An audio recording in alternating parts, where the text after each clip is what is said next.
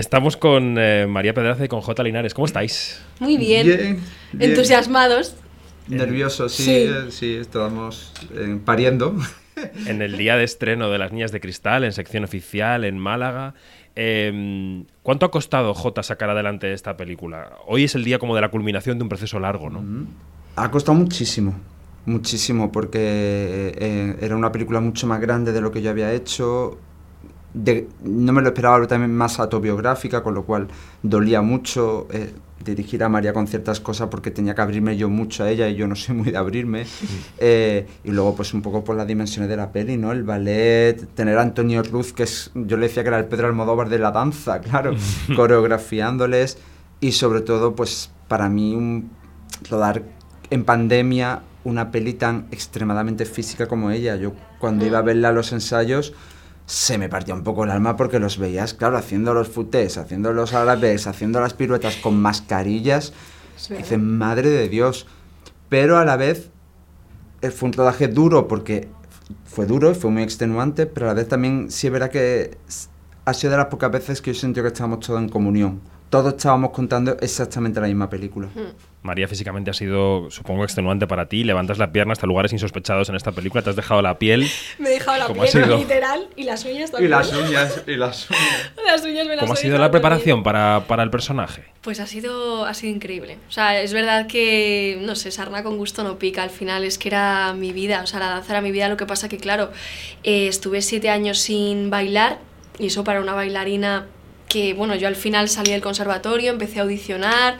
eh, y claro, ya estás en un nivel pues, profesional, ¿no?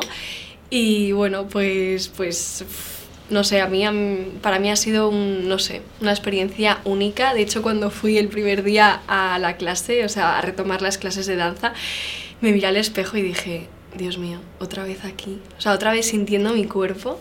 O sea, sintiendo, es que son sensaciones completamente diferentes. Es como si, como si volaras, no sé. Y bueno, pues físicamente un rodaje exigente Muy exigente. muy exigente eh, por la parte física, bueno, y por la parte emocional también, porque son dos personajes, bueno, con muchísimas cosas. Y mm, no sé, o sea, para mí ha sido. Yo necesitaba esa confianza eh, y la he tenido por parte de Jota.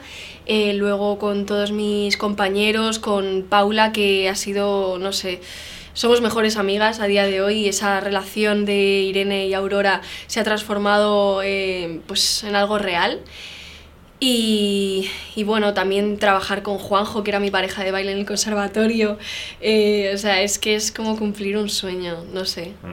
Te referías un poco al núcleo emocional de la película, que yo creo que es la gestión del éxito desde el terror, desde el miedo, desde la angustia, ¿no? Yo creo que ahí los dos podéis reflexionar Sí. de haber conseguido el sueño de tu vida, en la dirección, en lo actoral, y el hecho de vivir ese éxito con la angustia de, de- de- de no saber o de no poder gestionarlo, ¿no? De no, de no poder Sí. llevarlo De adelante. tener que llevarlo a cabo. Al final yo creo que a Irene le cambia la vida en cuestión de segundos cuando recibe esa llamada. O sea, ella yo creo que cuando tiene esa escena con, con su hermana, bueno, pues ojalá que llegue eso, ¿no? Pero, pero estoy tranquila y todo está bien, pero cuando recibe esa llamada, o sea, toda la presión, que es la presión que tienes como, bueno, pues la presión que, que te te ponen, que te ponen, Que te luego la presión que tienes eh, tú misma, en este caso Irene, para mm, hacer de, bueno, de Giselle y ser la primera figura de la compañía. O sea, eso la verdad es que es eh, bastante impresionante. O sea, yo no he llegado a eso, pero sí he llegado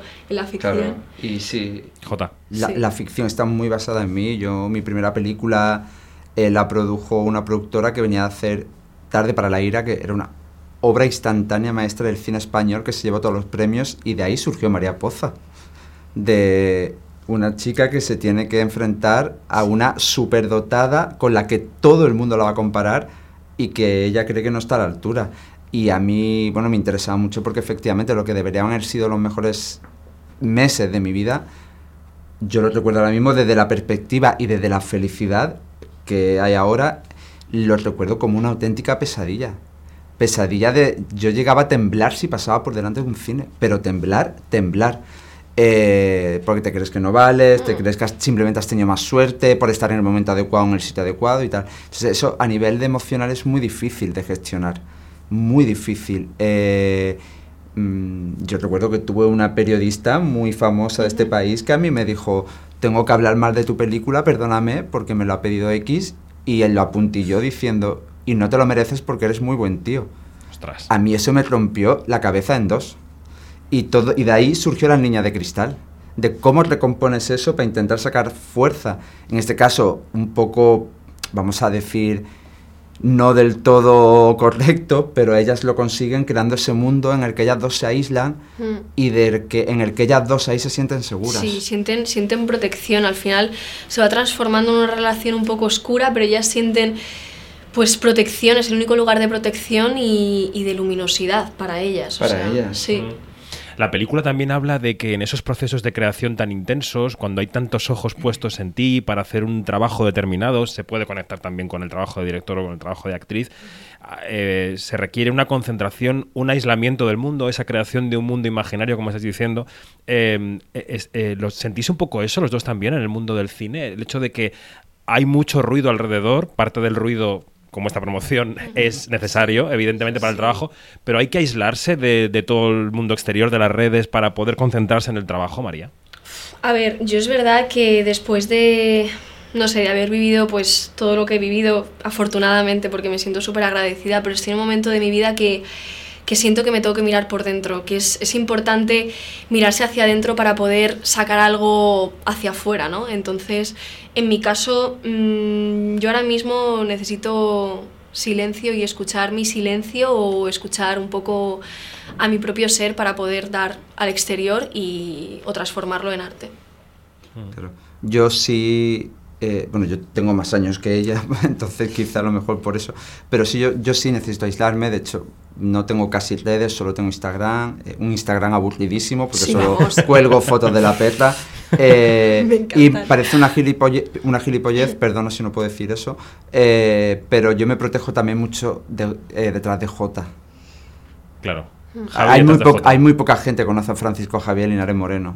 Entonces J me sirve mucho de, de parapeto contra eso, porque sí creo que, que es un mundo donde si no tiene los pies en la tierra, Sí. eh, un traspiés es muy doloroso, es muy... eh, es una profesión donde veo muchos eh, casos de salud mental muy, muy deficientes. Muchos. Entonces hay que protegerse. A mí me encanta, por ejemplo, yo siempre he dicho, me encantaría ser Terrence Malick, es decir, hacer la película y desaparecer. desaparecer. Y que nadie sepa qué cara tengo ni nada. Pero Eso es muy sería- curioso porque el otro día, hace un par de días, charlando con Milena Smith también, que ha pasado por el festival, decía justo lo mismo. Decía, yo ahora necesito de- dejar el foco Claro. y concentrarme en qué quiero hacer porque el precio de adquirir una cierta fama para poder trabajar es un precio muy caro. Es el precio de la exposición continua, todo el tiempo. Yo- y yo no lo tengo, me refiero. Yo, yo, por ejemplo, cuando hablo con ellos, que tienen la cabeza muy bien amueblada, sorprendentemente. Yo pienso cuando yo tenía veintitantos años, eh, que, que ni siquiera teníamos un móvil que solo lo usábamos para llamar. Eh, yo veo ahora la exposición que ellos tienen, este continuo esp- espejo deformado de Alicia en el País de las Maravillas, porque es eso. Yo con 20 años no, yo no hubiera sabido gestionar eso. No hubiera sabido gestionar eso. Yo te digo, yo estoy un poco a mi... Pues, Sí. es, es la exposición de tu trabajo, yo lo veo más a nivel eh, vulnerabilidad, es decir, pero que tienes que trabajar con ello, tienes que, que gestionar un trabajo que a lo mejor nos cuesta a nosotros tres años de nuestra vida y que te lo barren con una palabra, es una mierda. Sí. Y, y nosotros tenemos que gestionar esas emociones, esos sentimientos. Entonces, cuanto más alejado estés de eso, Penélope creo que lo Penélope Cruz lo decía en una entrevista hace poco que ella ya no lee ni los ni las buenas Sí, ni sí, las sí, malas no lee nada para poder aislarse y para Sí. poder seguir trabajando que es lo importante Sí, porque hay veces que se te, se te mezcla un poco la crítica de- del exterior y hay veces que, que te desestabiliza un poco tu, tu parte emocional. Pues esta charla, esta reflexión es parte o es, eh, digamos, una de las niñas maestras de las niñas de cristal que llega a Netflix gracias a los dos. Suerte con la película. muchas Muchas gracias bien. gracias. Gracias.